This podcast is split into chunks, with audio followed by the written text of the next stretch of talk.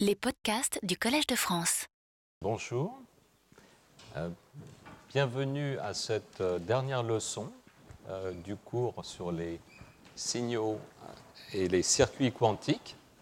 Je vous remercie de votre participation au cours. Donc, comme d'habitude, je vous rappelle que les exposés de ce cours sont disponibles sur le web. Euh, et surtout, euh, n'hésitez pas à interrompre cette leçon. Euh, évidemment, si après la leçon vous avez des remarques, n'hésitez pas aussi à, à m'écrire à cette adresse. Alors normalement, aujourd'hui, vous devriez avoir trouvé à l'entrée les deux polycopiés de cette leçon et de la leçon précédente. Voilà. Alors, euh, tout à l'heure, nous aurons le plaisir de recevoir euh, Jérôme Le Sueur, ici, euh, qui va nous parler de dispositifs supraconducteurs à base de jonction Josephson réalisés avec des supraconducteurs à OTC, ce qui, à mon avis, est un complément intéressant de ce cours, puisque au fur et à mesure que la fréquence de- des circuits pourra augmenter, bien sûr, le, fait de disposer d'un supraconducteur à très fort gap euh, est, est très intéressant. Donc, euh, cette dernière leçon, euh, en, fait, est l'aboutissement de- des cinq euh, précédentes. Et euh, dans cette dernière leçon, ce que je vais couvrir, c'est une fonction, euh, une fonction euh, euh, de traitement du signal, une fonction élémentaire qui est l'amplification. Et euh, nous allons voir comment cette fonction peut être réalisée de façon maximalement efficace et traiter les signaux quantiques avec un minimum de bruit, ou du moins comment finalement procéder pour effectuer cette fonction en ajoutant le minimum de bruit euh, que la mécanique quantique euh, impose au traitement du signal. Donc euh, cette leçon va rassembler les différentes, notions que l'on a, examinées dans les leçons précédentes. Alors, je vais commencer par en fait rappeler les idées qu'on a introduites dans la dernière leçon. Euh, je vous parlerai euh, en fait de cette notion qu'on a abordée la dernière fois, qui est le caractère symplectique des circuits euh, actifs. Donc, les circuits actifs ne sont pas unitaires, mais sont symplectiques. Je vous rappellerai comment on définit les, caractéristiques d'un amplificateur, pour, disons, et puis nous verrons aussi euh, quel est l'état de l'art dans l'amplification des signaux euh, ultra bas bruit. Et puis, euh, nous allons examiner en détail donc, la matrice de diffusion des circuits minimaux, c'est des circuits qui, ont, qui réalisent cette fonction amplificatrice avec le minimum de modes et qui donc vont être maximalement efficaces. Et puis, je terminerai en vous donnant un exemple de, de circuit que l'on a réalisé à, Yale et qui, euh, on le pense, euh, constitue une implémentation de ce circuit actif à deux ports dont je vais vous parler par la suite. Voilà, c'est le, le plan pour aujourd'hui. Et donc, euh, je vous rappelle ce qu'on a vu la dernière fois. Donc, je, je prends le cas d'un circuit vraiment minimum, vraiment euh, le plus simple possible, un circuit LC, euh, couplé à une euh, ligne de transmission. Donc, les signaux arrivent par la ligne, se réfléchissent dans le circuit et repartent. Et la contrepartie active de ce circuit élémentaire est finalement un circuit LC dans lequel, la, self varie au cours du temps. Et là, on prend une variation sinusoïdale. à, euh, et je note euh, euh, oméga 0 ici, euh, la fréquence de résonance euh, du circuit oscillant. Le, paramètre gamma, c'est le paramètre d'amortissement. Euh, si vous voulez, il définit le couplage entre cette ligne de transmission et le circuit.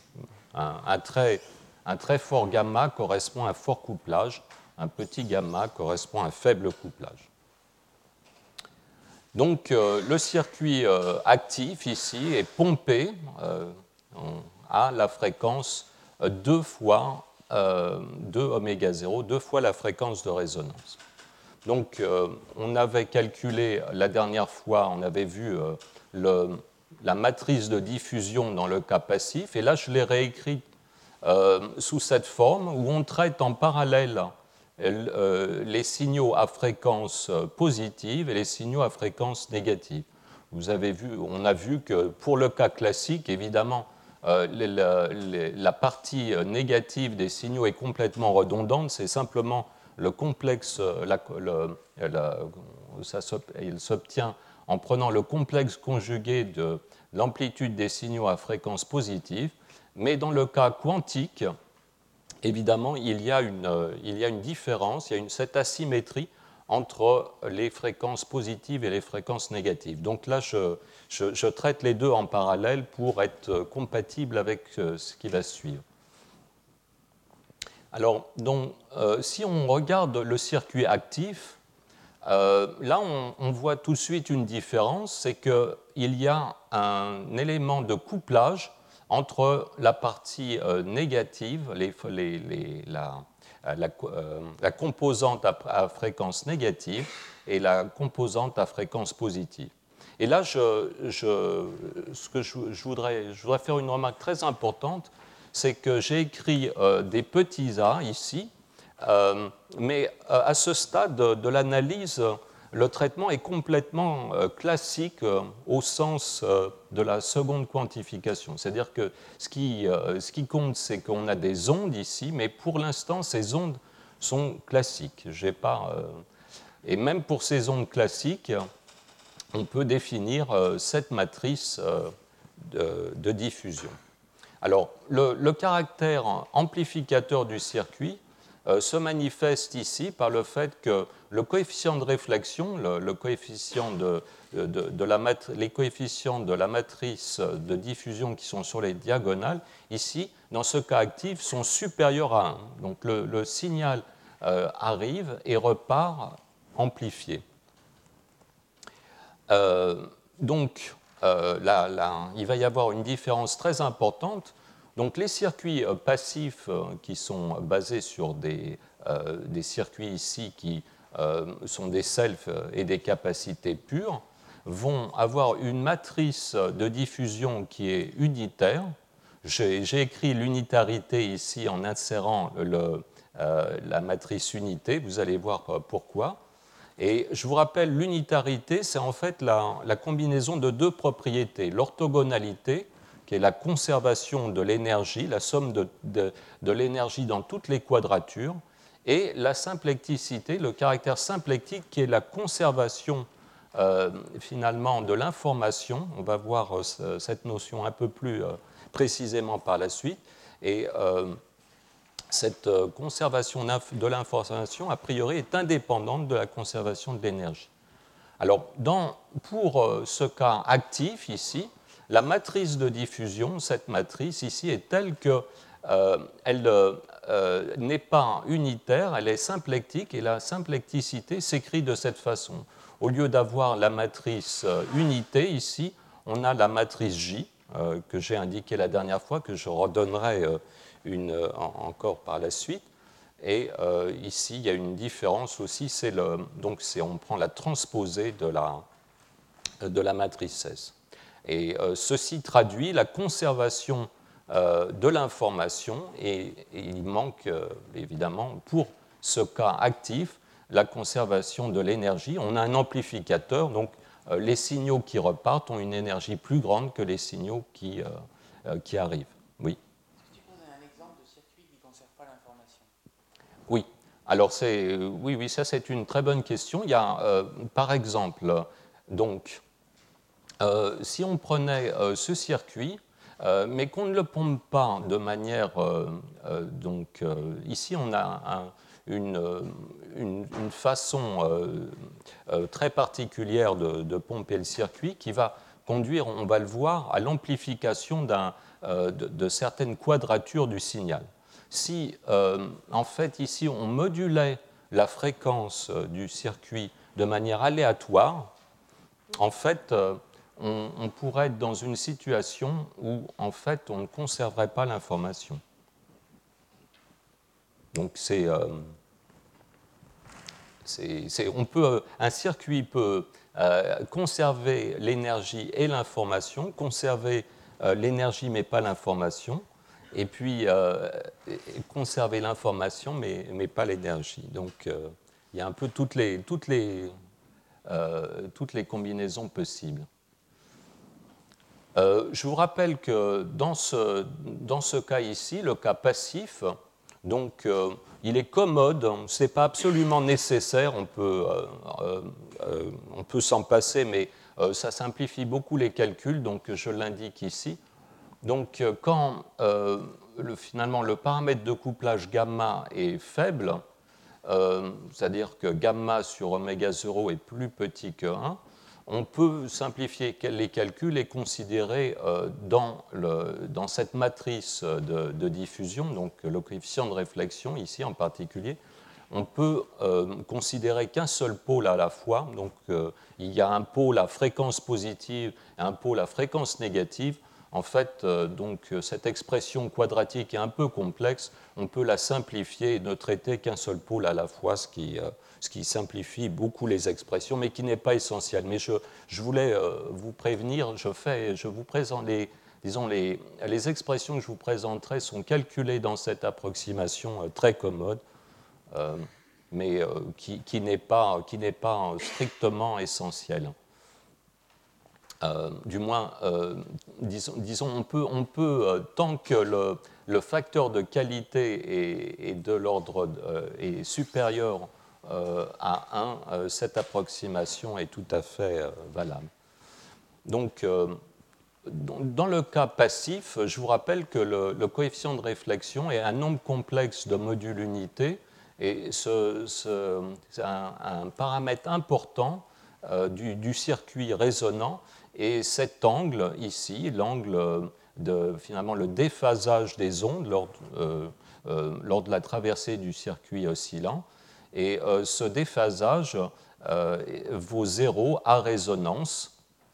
Lorsqu'on est à résonance, euh, ce déphasage vaut zéro et vaut, moins, vaut pi, ou moins pi, lorsqu'on est loin de la résonance. Donc voilà la correspondance entre l'angle ici du déphasage et l'écart à la résonance. Vous voyez que l'écart à la résonance divisé par gamma et la tangente euh, de, cette, euh, de cet angle de déphasage. Alors, euh, ce qu'on a vu aussi, c'est que la dernière fois, c'est qu'il y a un, type de signal particulier qui est le signal à résonance, qui en fait s'accroît croît avec le temps de manière exponentielle, avec cette constante de temps gamma. Et ce signal est en quelque sorte euh, optimalement traité par euh, ce circuit résonant, puisqu'il euh, il, se réfléchit en un signal identique, mais inversé par renversement du sens du temps. donc l'ensemble du signal entrant et du signal sortant réalise une forme de signal qui est tout simplement la transformée de Fourier, enfin l'enveloppe de ce signal et la transformée de Fourier de la, la Lorentzienne euh, qui décrit la résonance du circuit. Alors, euh, en fait, on peut voir ce circuit euh, de la façon simplifiée suivante. Essentiellement, les signaux qui ne sont pas en résonance sont réfléchis et inversés, ils ne sont pas retardés. Les signaux qui arrivent et qui sont juste à résonance, en fait, ce train d'onde ici subit un, finalement un décalage temporel et euh, cette espèce de retournement. Euh, donc en quelque sorte, un peu, on peut voir le traitement, ce, circuit LC comme euh, ou bien ne faisant rien du tout aux modes qui ne sont pas résonants, et les modes résonants, eux, sont, simplement finalement retardé en temps. nous allons voir que dans le cas de l'amplification, eh bien, le, signal à résonance qui sera transmis, lui, sera amplifié. les signaux qui seront hors résonance ne seront pas, ne seront pas affectés. Alors, ce système, ce circuit LC euh, dont on fait varier l'inductance euh, au cours du temps est euh, un analogue mécanique. C'est lorsque vous êtes sur la balançoire et que vous cherchez à augmenter l'amplitude, donc vous montez et vous descendez le long de, finalement le long de la corde. Et en fait, vous connaissez tous ce principe. En fait, l'idée, c'est que vous travaillez contre la force centrifuge. Donc, lorsque euh, vous descendez euh, avec euh, la balançoire, vous montez, c'est-à-dire que vous luttez contre la force centrifuge, et donc vous le faites deux fois par période. Hein. donc en passant dans ce sens, puis dans l'autre. Donc la recette pour le pompage maximalement efficace, c'est de, finalement de faire varier l'inductance deux fois par période. C'est ce qui explique le 2 ici. Alors, la dernière fois, on a vu que euh, la traduction dans le langage euh, des circuits Josephson, c'est euh, le squid dans lequel le flux est modulé de façon sinusoïdale. Donc, en faisant varier le flux dans la boucle du squid, on fait varier l'inductance du squid. Donc, voilà le, voilà le le système. Donc euh, ce, courant euh, de, biais ici le courant envoyé dans le, la bobine couplée au squid. Alors, euh, c'est l'exemple que j'ai donné la dernière fois. Il y a un exemple, en fait, encore plus simple à réaliser pratiquement, mais qui est plus, plus complexe à comprendre. En fait, on peut arriver par ce, ce, port ici, cette ligne de transmission, et euh, introduire le signal de pompe, mais cette fois-ci à la fréquence euh, oméga 0. Euh, donc ce pompage est indirect il procède de la façon suivante. On excite ce, circuit par cette force déterministe et en fait la jonction étant non linéaire, puisqu'elle a mélange, elle réalise ce mélange à quatre ondes, avec euh, euh, ce signal à fréquence oméga 0, la partie non linéaire de la jonction crée un signal à 2 oméga 0 et euh, finalement on se ramène à, ce cas au cas précédent. Le, problème, comme on va le voir, c'est que finalement le, signal que l'on cherche à amplifier va être à une fréquence très proche du signal de pompe et finalement on est dans la situation où on cherche à détecter les étoiles finalement près du Soleil euh, ce n'est pas, une, pas une, une, situation très commode. Mais enfin, sur le plan euh, pratique, euh, c'est un, un, circuit qui a un minimum d'éléments. Alors, ce qu'on a vu la dernière fois aussi, c'est que ce pompage des circuits dispersifs réalise dans l'espace des fréquences des translations. On, prend les différents modes et on les copie à des fréquences euh, différentes et euh, la translation en fréquence en fait s'effectue comme valeur euh, la, fréquence de pompe. Alors donc si on part d'une fréquence d'un signal ici, on va créer ce qu'on appelle la fréquence image qui est telle que la somme de la fréquence du signal et de la fréquence image est à la fréquence de pompe. Euh, là, on a un exemple assez amusant où euh, le mot euh, français est en fait beaucoup plus parlant que le mot anglais. donc, Idler et image commencent tous les deux par i, mais le mot image est, beaucoup plus approprié. on, peut voir cette, fréquence, effectivement, comme la réflexion de cette fréquence du signal par rapport à la fréquence nulle. Et euh, le, caractère, le, caractère, amplificateur du circuit est justement euh, obtenu euh, par cette traversée de la fréquence nulle. Si on réalise une autre condition de pompage, si on, prend, si on a la, différence entre cette fréquence du signal et la fréquence image qui est donnée par la fréquence de pompe, eh bien, on n'a pas d'amplification, on a simplement euh, du mélange euh, et il n'y aura pas de gain, il n'y aura pas de gain en nombre de photons. On ne va pas pouvoir euh, démultiplier le nombre de photons. Le nombre de photons sera conservé si on ne traverse pas cette, cet axe de fréquence nulle. donc, dans la suite, je ne vais pas traiter cette question ici. C'est une question très intéressante, mais on ne peut pas tout faire. Donc, je vais me concentrer dans la suite, dans le cas amplificateur, où la fréquence de pompe est la somme de la fréquence euh, du signal et euh, de la fréquence image. Alors, le but de cette leçon, euh, ce qu'on va, on va, essentiellement voir deux questions. la première, c'est finalement comment on calcule le gain et comment il, est lié à la bande passante du circuit.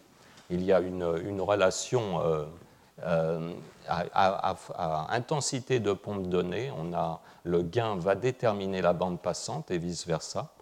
Et puis, alors ça c'est un principe qu'on a déjà euh, indiqué et qu'on va développer cette fois-ci euh, de façon maximum, c'est que donc, dans ces circuits euh, finalement linéaires, ou disons linéaires par rapport au signal, ils, ne sont, pas linéaires par rapport à la pompe, mais la pompe, c'est un signal qui fournit l'énergie, euh, eh bien, euh, on peut en quelque sorte euh, traiter la matrice de diffusion du circuit par un, calcul complètement classique.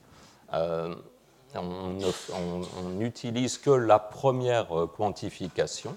Et le bruit, quantique va être traité simplement en considérant que ce dispositif linéaire se comporte vis-à-vis du bruit exactement comme euh, vis-à-vis du signal. C'est la propriété des systèmes linéaires. Ils traitent le bruit, euh, y compris le bruit quantique, sur exactement le même plan que le signal. Donc c'est très économique comme analyse. Une fois qu'on a finalement euh, le gain du circuit, eh bien on a immédiatement son bruit. On va voir, on va voir comment ça fonctionne ici dans le cas de ces amplificateurs minimes. Et puis donc, euh, dans la dernière partie de cette leçon, on discutera euh, des, considérations pratiques d'implémentation. Voilà, alors donc euh, la, grande, la grande idée, l'aboutissement un petit peu de toutes ces leçons et l'idée principale de, de, celle-ci, c'est que finalement, pour euh, euh, faire un, amplificateur qui euh, rajoute un minimum de bruit, eh bien, il faut qu'il mélange les signaux en, combinant un minimum de modes possibles. Donc, c'est le, caractère combinatoire doit être le, plus minimum possible. C'est-à-dire qu'on doit, on, va être forcé pour amplifier de combiner des modes, mais moins on, combine de modes, plus, plus on sera efficace. Alors, euh, euh, euh, pour, voir ça, il faut introduire un peu ce qu'on appelle le vecteur des signaux, qui est un vecteur qui s'obtient en prenant toutes les composantes à toutes les fréquences et tous les ports. Donc, et on répète donc pour, chaque, pour chaque fréquence et chaque port, on répète, euh, on, prend à la fois la composante à fréquence positive et la composante à fréquence négative. Nous avons vu que dans le cas actif, on mélange a priori les fréquences positives et les fréquences négatives, donc, euh, euh, donc il faut considérer l'ensemble. Donc si on a n modes, on aura ce vecteur, il, fait, il a une dimension 2n. Donc la matrice de diffusion généralisée euh, connecte le vecteur euh, d'entrée au vecteur de sortie. Euh, alors ici, donc une remarque très importante, je me place, les calculs sont, donc des considérations tout à fait classiques, mais l'amplitude du signal est définie par ces petits a. Les grands a, nous avons vu, c'est simplement la racine de la puissance du signal. Mais pour, euh, euh, dans ce qui va suivre, il est commode d'utiliser cette normalisation, c'est que je divise cette, cette, racine de la puissance ici par finalement l'énergie d'un, la racine carrée de l'énergie d'un, photon de, de 0.0. Et je dis que donc le traitement est classique, pourtant j'utilise une normalisation dans laquelle apparaît h bar le H bar ici est absolument, euh, euh, je, l'ai, euh, c'est juste pour donner des amplitudes qui, sont, qui s'expriment en racine du nombre de photons. mais en fait, on peut oublier tout ça. C'est, le H bar ici n'intervient que comme un coefficient sans aucune importance. Ce qui est important, c'est le fait de diviser par la fréquence. C'est ça qui va assurer euh, finalement euh, la, propriété de simplicité très intéressante de la matrice S. Euh, c'est-à-dire que lorsqu'on va discuter comment le circuit transforme les amplitudes, lorsqu'on va définir cet espace de phase de l'amplitude des signaux, il est commode d'utiliser cette, cette, normalisation parce qu'elle met les, signaux à différentes fréquences sur le même plan. On n'a pas besoin d'effectuer cette normalisation lorsque le signal ne, translate pas, le, circuit ne translate pas les fréquences, mais lorsqu'il le, translate, là, pour comparer des, signaux à différentes fréquences, euh, il, faut, euh, euh, il, est commode d'utiliser cette normalisation. Alors, donc, la matrice J, la voici. Donc, c'est une matrice qui euh, comprend 1 euh, et moins 1 euh, sur ces éléments hors diagonaux. Et donc, si on veut écrire les crochets de poisson correspondant à deux composantes de signal, eh bien, eh bien, il va falloir utiliser cette matrice J. Cette matrice J est centrale à la, euh, la confection des crochets de poisson, qui sont euh, finalement qui sont une notion tout à fait classique, qui traduisent, euh, qui vont traduire le caractère ondulatoire, mais en première quantification du circuit. Et dire que finalement le circuit disons, obéit à une mécanique conservative au, sens hamiltonien, eh bien, c'est dire que cette matrice de diffusion euh, euh, et finalement euh, laisse cette matrice J invariante. Et donc, finalement, cette conservation des crochets de poisson, c'est finalement la conservation du, nombre et du type de degré de liberté du système. Donc, avant, le, avant, le, circuit, on a un, ensemble de signaux qui obéissent à une certaine dynamique. Cette dynamique, tous ces degrés de liberté sont conservés par le circuit. C'est ce que traduit cette relation. Alors, pour euh, bien, bien fixer les idées, hein, euh, la symplecticité ne doit pas être euh, confondue avec l'orthogonalité. Donc, la conservation de l'énergie, ça se traduit par en fait l'orthogonalité de la matrice S. Donc, l'orthogonalité pour une, une, transformation qui à deux dimensions, euh, ça correspond à la conservation des longueurs et des angles. Mais par exemple, euh, ici, euh, la surface peut être inversée. On a pu changer l'orientation de la surface. La symplecticité, c'est complémentaire en quelque sorte. C'est une transformation qui peut ne pas conserver les longueurs. Donc, dans ce, dans type d'idée, les longueurs, c'est plutôt analogue à l'énergie. Hein. Euh, mais euh, cette transformation, elle conserve les surfaces. vous savez, vous pouvez, dans, une carte, dans la cartographie de la, Terre, par exemple, avoir des représentations qui conservent les angles et les, longueurs, pour indiquer, par exemple, la longueur des trajets en avion. Euh, mais sur le plan géopolitique, pour respecter l'importance relative des différents États, vous préférez conserver la surface. par exemple, la projection de Mercator ne conserve pas les longueurs et les angles, mais conserve la surface. Et euh, ça conserve euh, même l'orientation des surfaces. Donc, en termes plus mathématiques, les transformations orthogonales conservent le produit scalaire et les transformations symplectiques conservent le, produit extérieur, donc le produit vectoriel dans, dans les cas particuliers. Voilà, donc c'est cette conservation de l'information qui est la symplecticité qui est donc conservation du volume dans l'espace de phase, est de nature très différente de la conservation de l'énergie. Alors, donc, c'est très important de, comprendre, je le répète encore une fois, parce que en général, dans pas mal d'articles, la confusion est, un peu, est quand même assez apparente. souvent, cette propriété symplectique est exprimée comme la conservation des commutateurs. effectivement, si vous avez un opérateur, vous pouvez le développer euh, sur la base euh, de tous les opérateurs A et A croix du, système.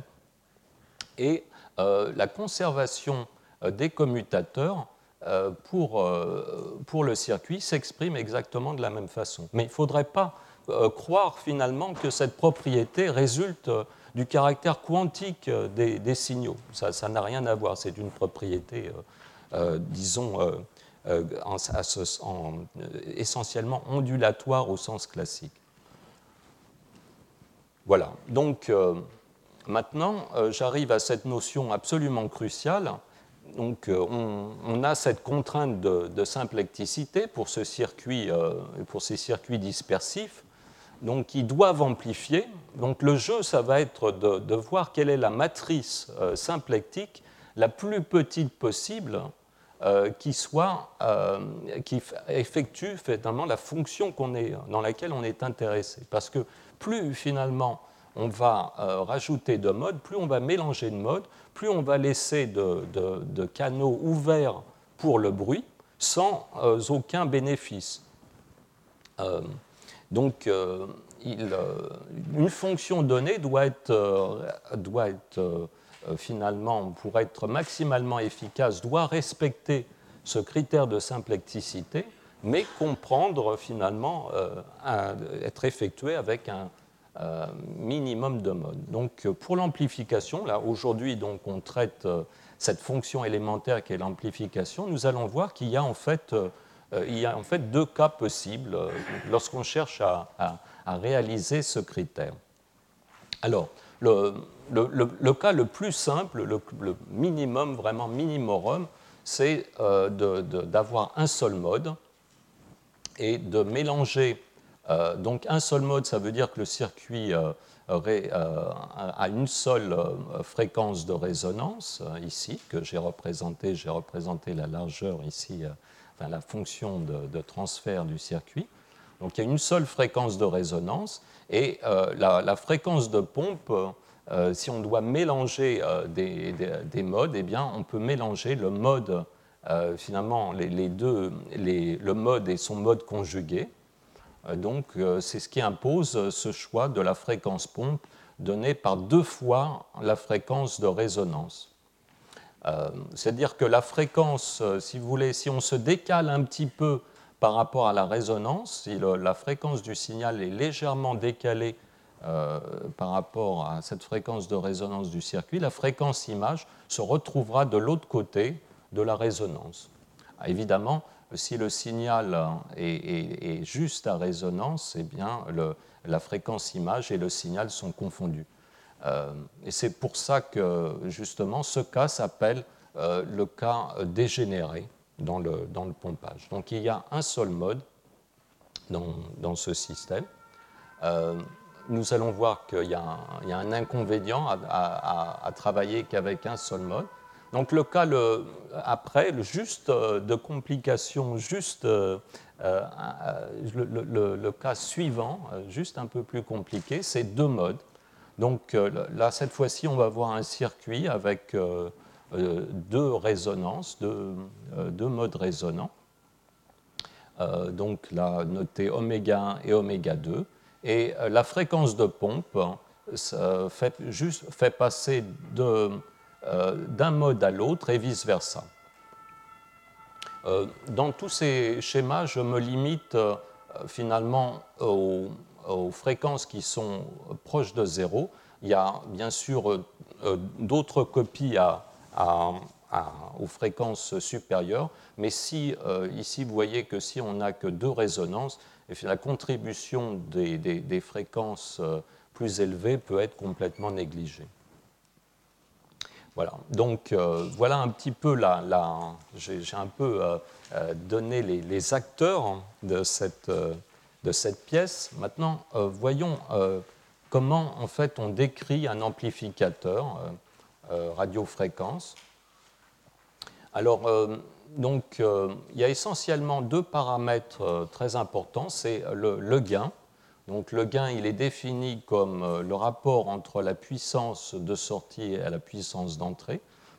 Manifestement, si on n'a pas de gain, euh, on n'a pas vraiment d'amplification, donc ce n'est pas intéressant. En fait, en pratique, il faut euh, un gain d'environ un facteur 1000 si on veut battre le bruit, disons, être commodément si on veut battre commodément le, bruit de l'amplificateur suivant il faut que le gain soit environ de, de 1000. Euh, donc, une autre, euh, les autres caractéristiques très importantes de l'amplificateur, c'est le, le, bruit. Alors, euh, le bruit, il y a deux types de bruit. il y a le bruit en retour, qui en fait est le bruit qui est émis par l'amplificateur dans le circuit d'entrée. Et euh, il y a le bruit ajouté au signal. Un amplificateur ajoute toujours euh, du bruit au signal, il dégrade toujours un peu l'information. Et euh, cette propriété est caractérisée ici par, donc de manière idéale par une résistance qui est portée à une certaine température et qui, cette température ici, va définir par le, le, bruit de Johnson le, bruit ajouté au signal. Donc une autre caractéristique très importante de l'amplificateur, c'est la bande passante. Si on n'a pas de, si on a zéro bande passante, euh, euh, l'amplificateur euh, n'est pas intéressant non plus. la, quantité d'informations finalement traitée par l'amplificateur est proportionnelle à la bande passante, donc c'est important d'amplifier avec une bande passante la plus large possible. Alors, donc, dans, euh, ce dessin précédent, il y avait dans cet ampli une, un entrée et une sortie. En fait, on peut se ramener à un système plus simple, un amplificateur dit à un port. C'est un amplificateur qui fonctionne en réflexion, comme, comme par exemple le circuit euh, LC pompé. Et euh, si, en principe, si on dispose d'un tel amplificateur minimum, on peut réaliser un amplificateur à, deux ports en, utilisant euh, donc euh, ces circulateurs. Donc, euh, ce, deuxième circulateur permet de transformer cet amplificateur à un port en amplificateur à deux ports. Et en fait, dans ce cas-là, le bruit en retour, le bruit émis par cet amplificateur devient le bruit ajouté par l'amplification. Donc, c'est un peu dans ce qui va suivre, on va, on va, on va se concentrer sur un amplificateur à un port. Et on voyait que euh, c'est en quelque sorte, on traite comme ça un, peu le cas général, bien que euh, pour des raisons pratiques, il soit, euh, il soit pas, soit pas toujours désirable d'avoir à, à, effectivement utiliser ce deuxième circulateur. Mais ça, je ne vais pas rentrer trop dans ces, dans ces considérations. Alors, il y a deux. Euh, une fois qu'on se limite euh, aux amplificateurs linéaires, donc ceux qui traitent des petits signaux, et donc euh, lorsque vous traitez des petits signaux, vous, êtes toujours, vous pouvez toujours considérer que vous êtes linéaire. Il y a en fait deux grandes classes d'amplification. Il y a l'amplification qui préserve la phase. Donc j'ai représenté le signal d'entrée ici par euh, son vecteur de Fresnel muni de sa petite tâche d'incertitude. Et le, cet amplificateur qui préserve la phase, c'est simplement l'ampli hop euh, ordinaire. Donc, euh, il réalise une homothétie. Tout est finalement, toutes les coordonnées de l'espace de phase, tous les axes de l'espace de phase sont simplement multipliés par le, même, le même coefficient qui est en fait la racine euh, carré du gain en puissance. Donc une simple, ici, une simple dilatation.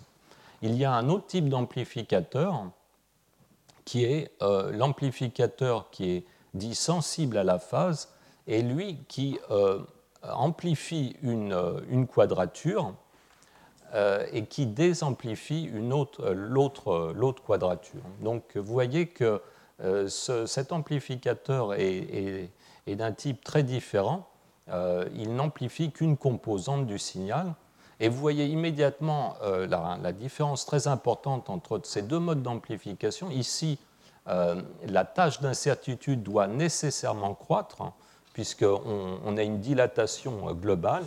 Dans ce cas, puisque finalement on, multiplie une, quadrature, on amplifie une quadrature et on désamplifie une autre quadrature, la, surface de la tâche d'incertitude ici peut, rester constante. Alors, euh, nous allons voir qu'en fait, euh, ces deux cas euh, correspondent à, ces deux, à, ces deux, cas minimum dont j'ai parlé. Donc, l'amplificateur paramétrique non dégénéré, ça va être un amplificateur qui préserve la phase.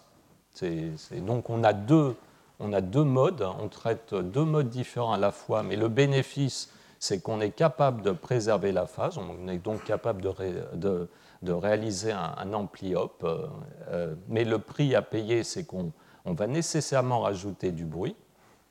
Par contre, l'amplificateur euh, paramétrique dégénéré, où on, ne, manipule qu'un seul mode à la fois, où on, réalise cette translation entre la, une, partie, une partie du mode et la partie conjuguée, elle peut être complètement sans bruit. Euh, mais le prix à payer, c'est qu'on n'amplifie qu'une seule quadrature. Donc il y, a des avantages et des inconvénients à ces deux, à ces deux situations.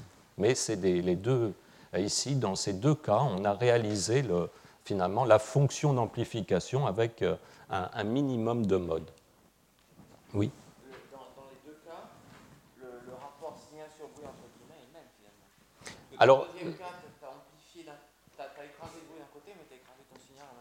Alors ça, bah non, non, ça dépend ce qu'on cherche à réaliser. Si on si n'a aucune information euh, sur le signal entrant, euh, ce cas-là, il n'est pas très favorable, puisque finalement, euh, disons, une fois sur deux, on va amplifier, une fois sur deux, on va désamplifier. Alors ça dépend. Si, si on traite statistiquement, ça peut être quand même très intéressant.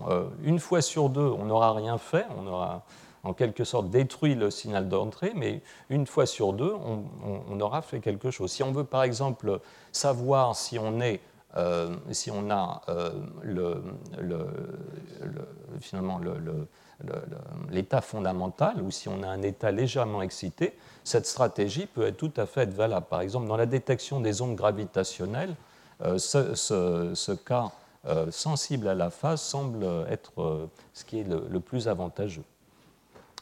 Euh, donc, euh, mais euh, d'une manière générale, si on aime, si on, aime penser en termes, disons, de traitement du signal habituel et qu'on n'a pas d'informations du tout sur le, signal d'entrée, ce mode-là est beaucoup plus pratique.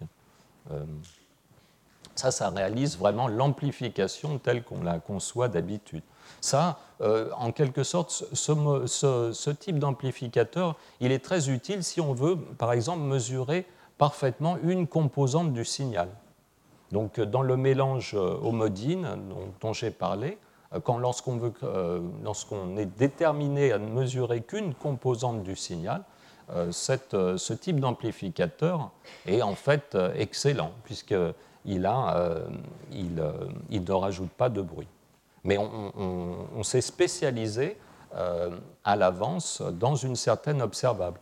Donc, euh, par exemple, c'est le cas euh, correspondant. On a, si on a un oscillateur et qu'on décide de mesurer x, eh bien, et pas p à la fois, eh bien, ce, cas est le, plus intéressant.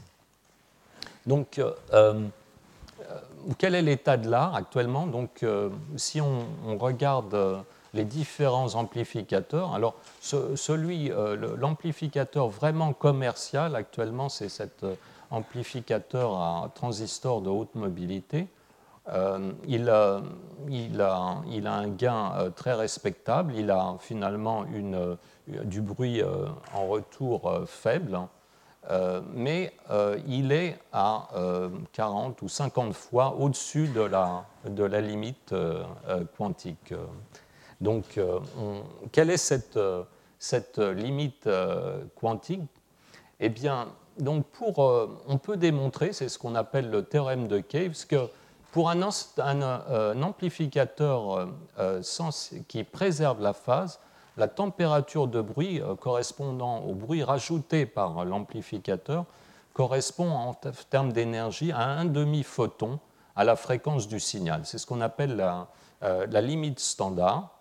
Euh, par contre, pour un amplificateur sensible à la phase, la mécanique quantique euh, n'impose aucune limite. On, peut, comme, je l'ai indiqué, euh, avoir une opération sans bruit. Donc, ce transistor, ces amplis à transistor de haute mobilité réalisent des amplis qui préservent la phase, mais rajoutent environ 50 fois disons, le, le, minimum de bruit euh, imposé par la mécanique quantique. Alors 50 fois, c'est en fait euh, assez énorme, puisque le temps d'attente pour, pour obtenir un certain rapport signal sur bruit, dans l'amplification d'un signal, le temps qu'il faut attendre pour obtenir ce rapport signal sur bruit euh, croît comme le carré de cette température de bruit. Donc c'est en fait, on a, il y a une grande motivation finalement pour essayer de, de réaliser des amplis euh, qui se rapprochent le plus possible de la limite quantique. Alors euh, euh, là, il y a deux, types de circuits, le squid et le transistor 7,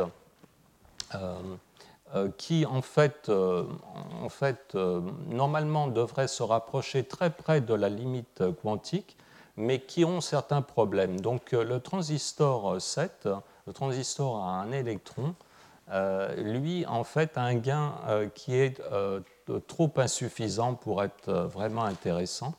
Et le Squid, lui, dans sa, dans sa version actuelle, rajoute beaucoup de bruit à l'entrée en dehors de, sa bande passante. Donc, ce sont des dispositifs qui sont intéressants, mais qui ne, qui ne sont pas optimaux.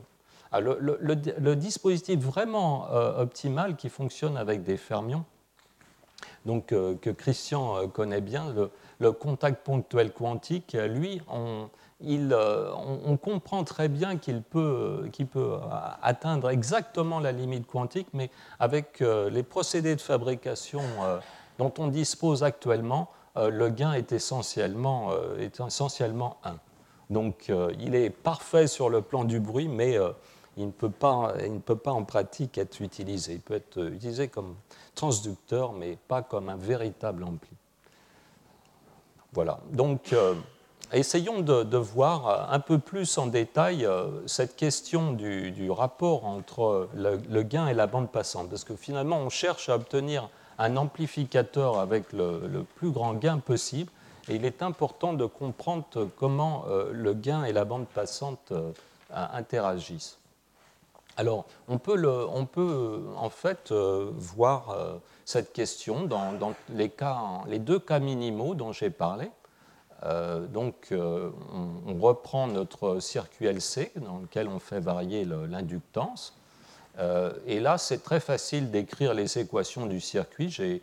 Donc, on, écrit ici l'équation obéie par le, le, flux, en ajoutant donc deux termes de source les signaux qui arrivent le long de la ligne de, transmission et puis euh, le pompage.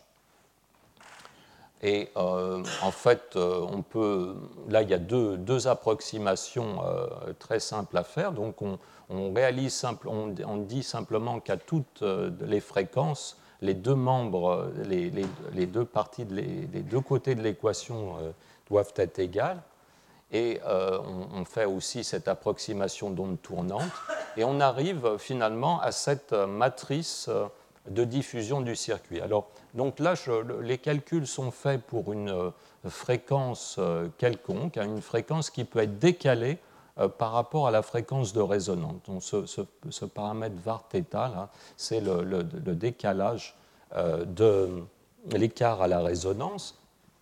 Et alors, euh, on, voit euh, ce phénomène très intéressant. On voit que cette matrice, euh, est particulièrement simple et présente un certain nombre de, symétries. Alors, cette symétrie, en fait, correspond à cette conservation de, l'information. On a finalement le, coefficient de réflexion et le coefficient euh, qui, euh, qui, couple finalement la fréquence du signal et la fréquence image se comporte un petit peu comme un cosinus et un sinus hyperbolique. Au lieu de la rotation de tout à l'heure, la, rotation qui préservait finalement la longueur du signal, ici on a une rotation hyperbolique. Donc euh, cette rotation hyperbolique, c'est ce qui permet justement euh, ce gain supérieur à 1. Et euh, donc on peut prendre ces expressions et, voir comment le gain, qui est le, gain ici, ça va être justement le, carré, le modulo carré du coefficient de réflexion, varie lorsque varie en fonction de, l'écart à, résonance et pour différentes valeurs de ce paramètre du pompage.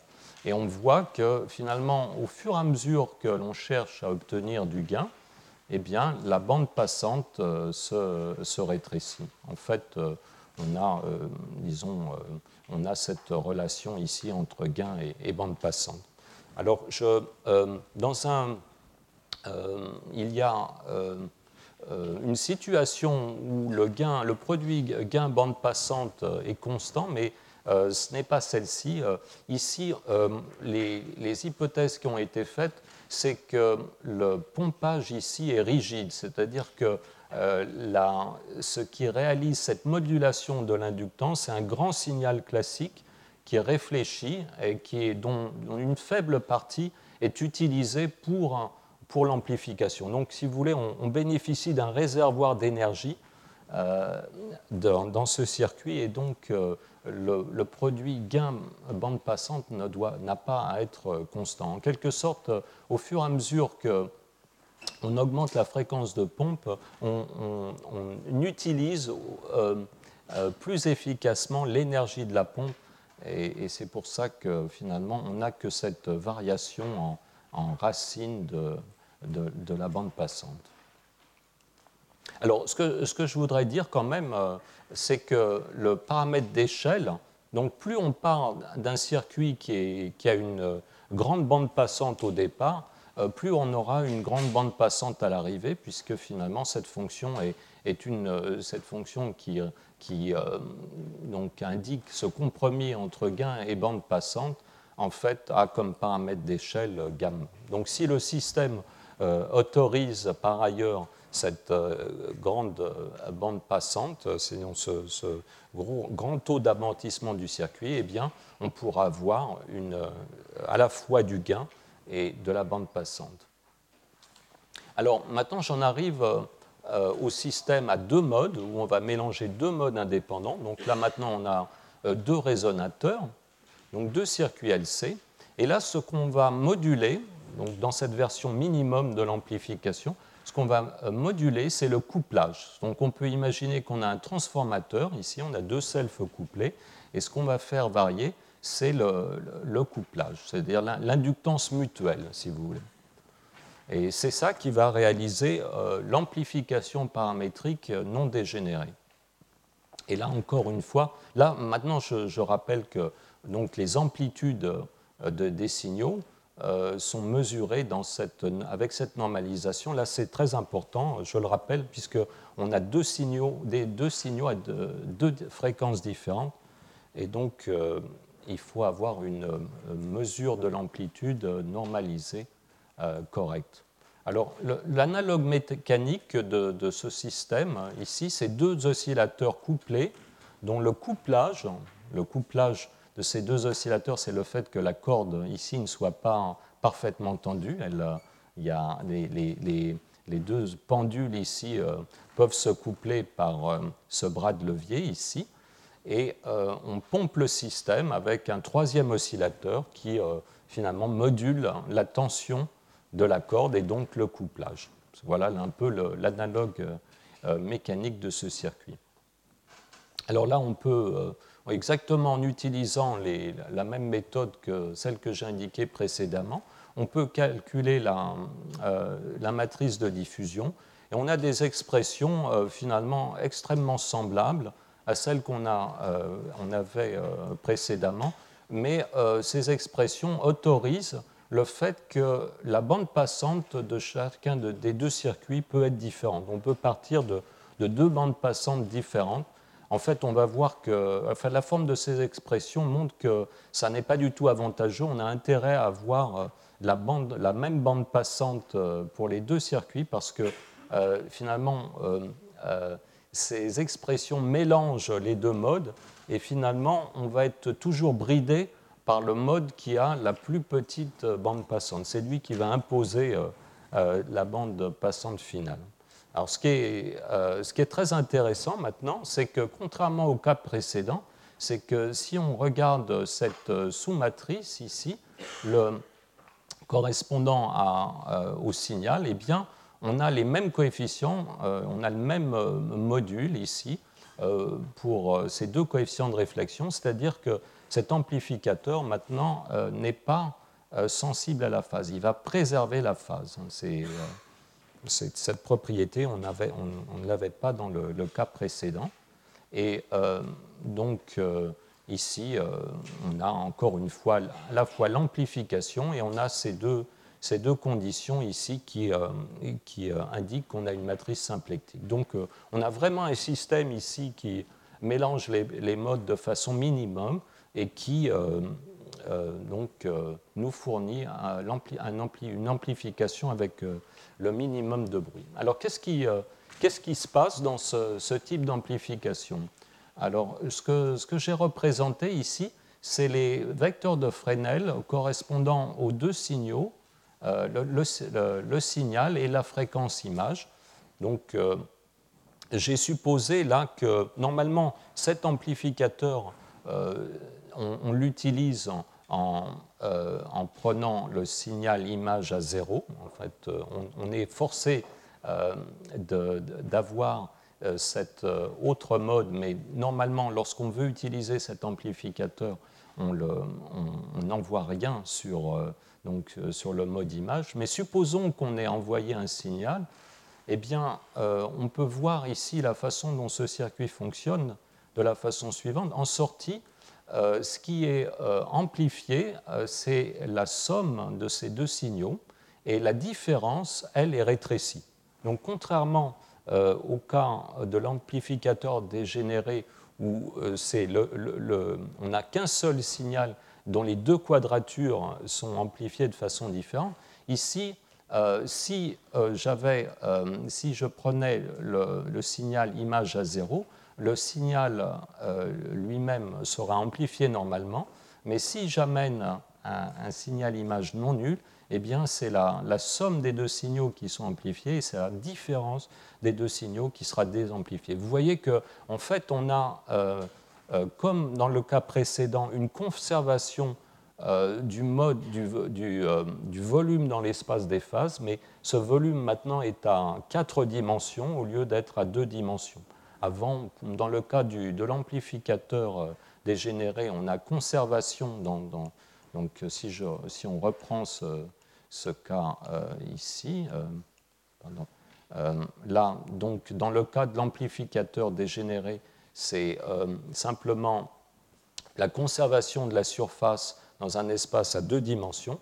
Dans le cas non dégénéré, ce qui, ce, ce qui et conservé, c'est le volume dans un espace à, quatre dimensions. Donc c'est un peu plus, c'est cette, euh, donc euh, c'est en utilisant un espace plus grand qu'on a réussi à à la fois conserver le caractère, euh, on a réussi à, conserver le caractère amplificateur dans les deux quadratures d'un seul, d'un seul mode. Alors maintenant, oui?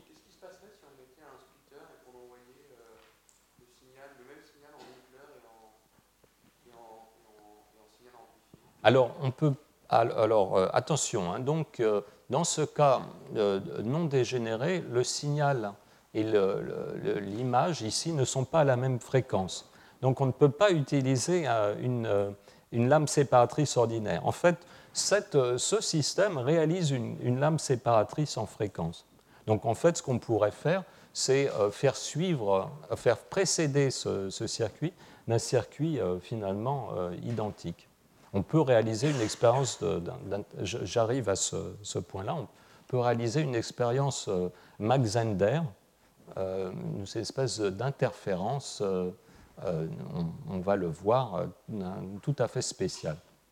Alors maintenant, supposons qu'on n'envoie pas de, signal du tout, à la fois sur le port signal et sur le port image. Donc, donc cet amplificateur à l'entrée, on envoie euh, finalement les signaux dans leur état fondamental. Donc euh, absolument aucune entropie. Donc c'est euh, le, vide, il n'y a pas de photons, mais il amplifie.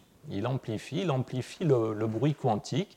Et donc à la sortie, on, trouve des, grandes tâches d'incertitude, et plus le gain est grand, plus la tâche sera, sera importante. Alors, ce qui est très spectaculaire, c'est un, phénomène euh, de traitement du bruit ici très spectaculaire parce que finalement, la matrice euh, de diffusion du système est symplectique, donc elle conserve l'information, ou si vous voulez, elle conserve l'entropie, c'est la même chose. Donc, euh, si finalement on a un état fondamental des signaux à l'entrée, on doit avoir un, ou du moins on a un état pur à l'entrée, on doit avoir un état pur à la sortie. Alors euh, c'est très intrigant parce que finalement ici manifestement on a des, euh, la tâche étant augmentée, l'énergie moyenne est augmentée et en fait euh, on a réalisé ce qui s'appelle ici du squeezing à, à deux modes. Donc qu'est-ce que ça veut dire? Ça veut dire que si on mesure, si on fait une mesure très précise euh, finalement d'une quadrature du signal et, euh, ou d'une autre. Disons qu'on euh, on obtient un, point ici, cette mesure va nous donner une, un point sur cette tâche.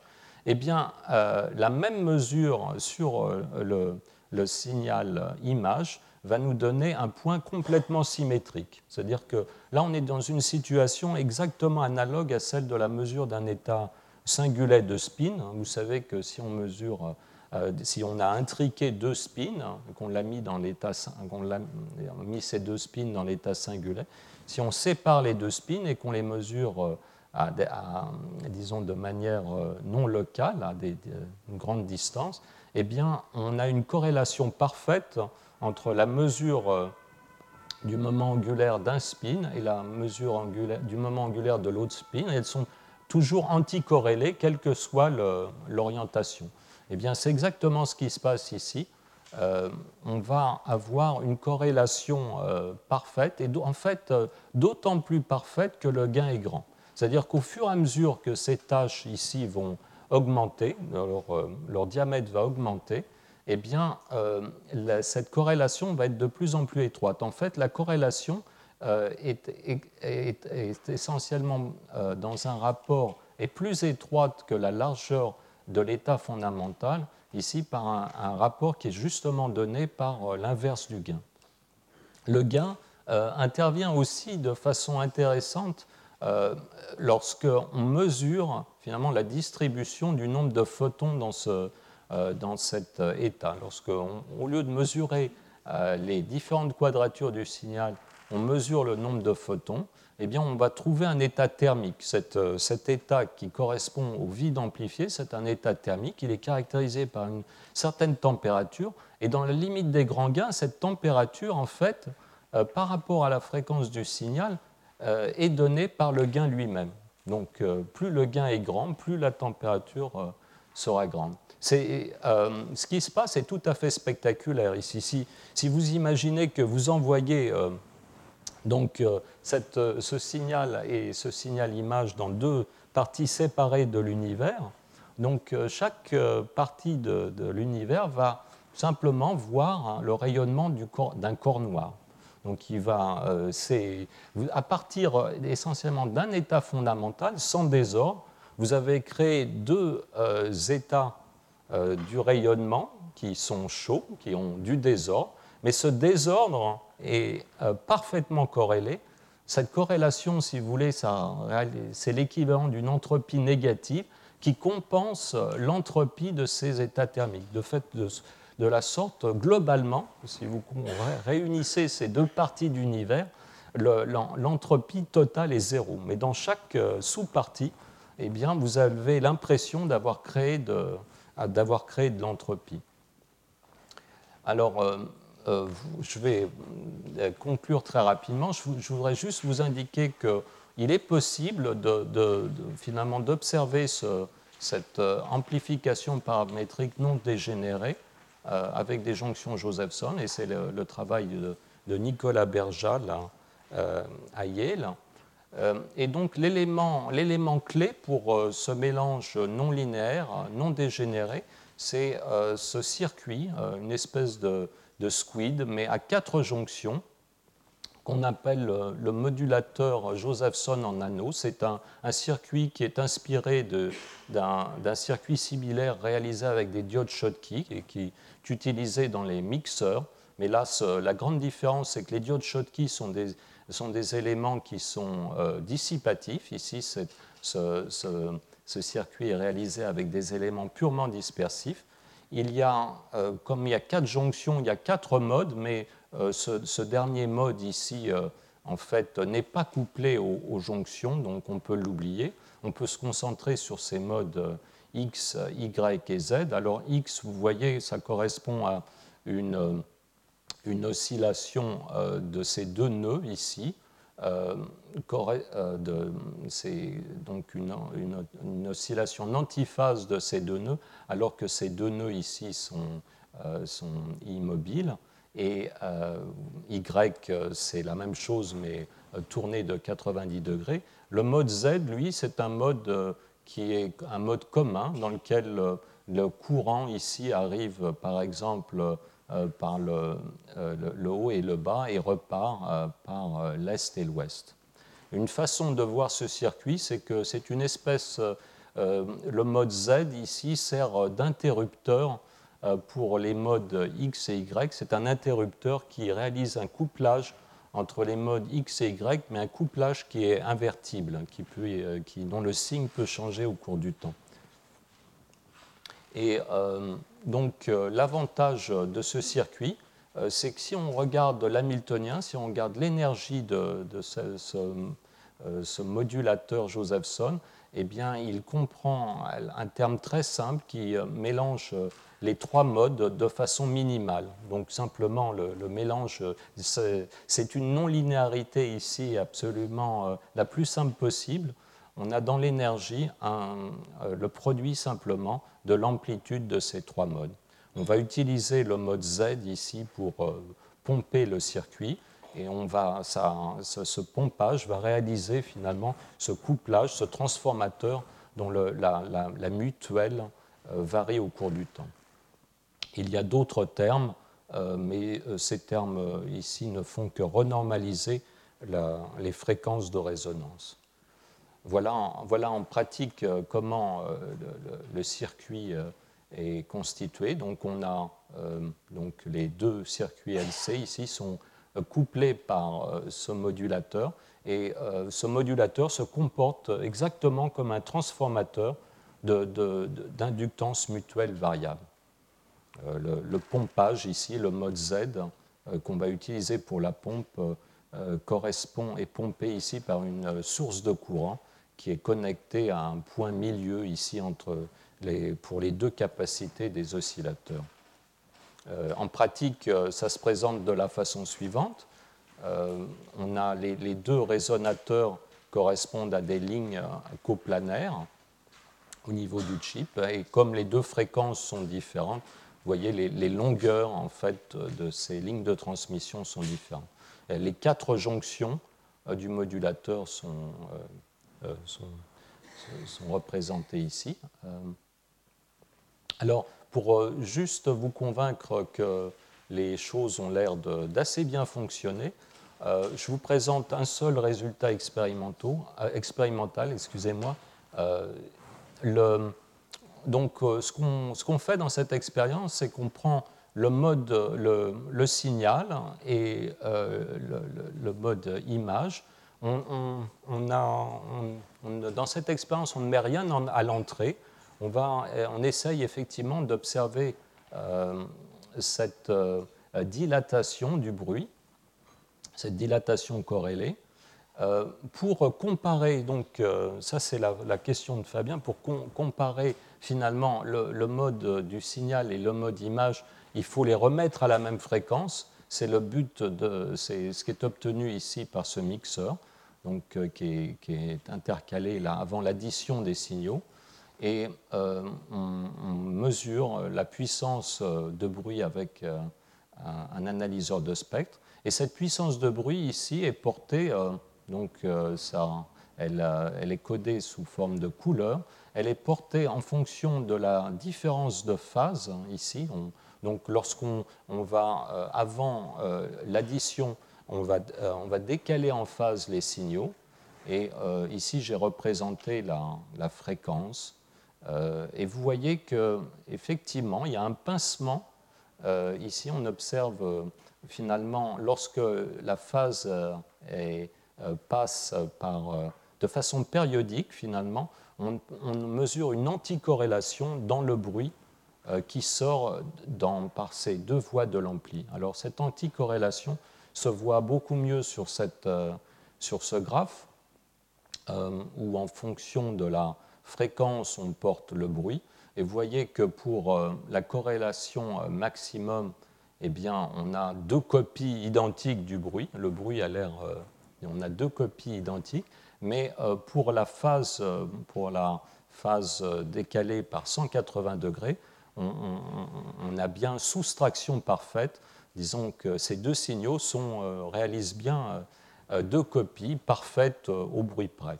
Alors, ce qui reste, cette expérience n'est pas terminée. Le, le défi maintenant, c'est de montrer que cette corrélation est plus parfaite que le bruit de point zéro. Là, il faut. Euh, donc, euh, on est dans cette expérience. Euh, il y a encore du bruit thermique dans cette expérience qui masque cette, cette, corrélation parfaite en dessous du, du, bruit quantique, mais cette expérience est en cours et on pense qu'on doit pouvoir prouver que ces deux signaux sont, sont, réalisent deux copies du même signal euh, avec une corrélation euh, meilleure que le bruit quantique. Alors ça, euh, peut vous sembler étrange puisqu'il y a en mécanique quantique un théorème qui dit qu'on ne peut pas copier une fonction d'onde. là, il, il, ne s'agit pas de copie d'une fonction d'onde connue à l'avance, il s'agit de, réaliser deux copies identiques du même bruit. Le bruit n'est pas connu à l'avance, il est tiré au hasard par le, système, et l'on ne viole pas euh, le théorème du clonage. Donc, euh, quel est l'intérêt de, ce genre de choses? Ben, Ça permet d'avoir, euh, dans une expérience d'interférence, deux signaux qui contiennent un très grand nombre de photons, donc une très grande puissance, et qui vont être très sensibles à des, différences de marge, par exemple, des différences d'indices, et qui vont être plus identiques que ce que vous auriez obtenu justement en utilisant une lame séparatrice.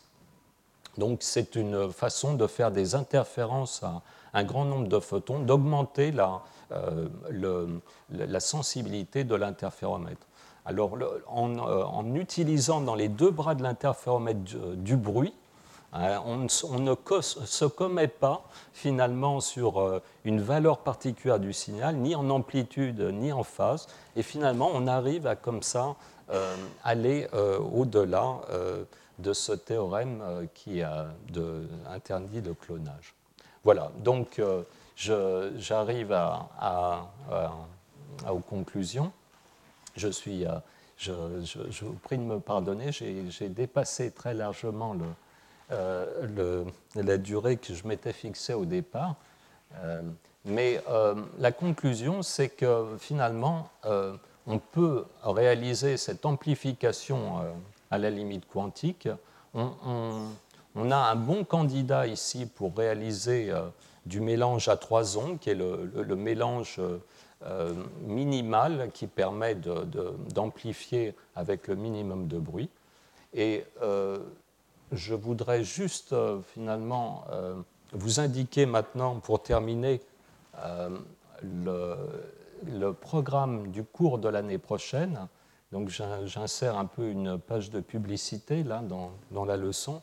Donc dans, cette année, en fait, on a examiné ces circuits quantiques sous l'angle, disons, des perturbatifs, c'est-à-dire que toutes les, euh, résonances qu'on a considérées étaient étroites. Le, circuit restait en quelque sorte faiblement couplé à l'extérieur. On était dans une situation de couplage faible. Et l'année prochaine, justement, on examinera euh, les aspects euh, non perturbatifs de ces circuits, en, particulier les conséquences du fait que le potentiel Josephson euh, est périodique. ça, c'est un élément euh, non perturbatif. Et on, examinera aussi le cas du, couple, de l'amortissement euh, non perturbatif avec les jonctions tunnel normales. Enfin, pour finir, je voudrais remercier ces personnes qui m'ont aidé dans la préparation de ces cours et je vous remercie beaucoup pour votre attention.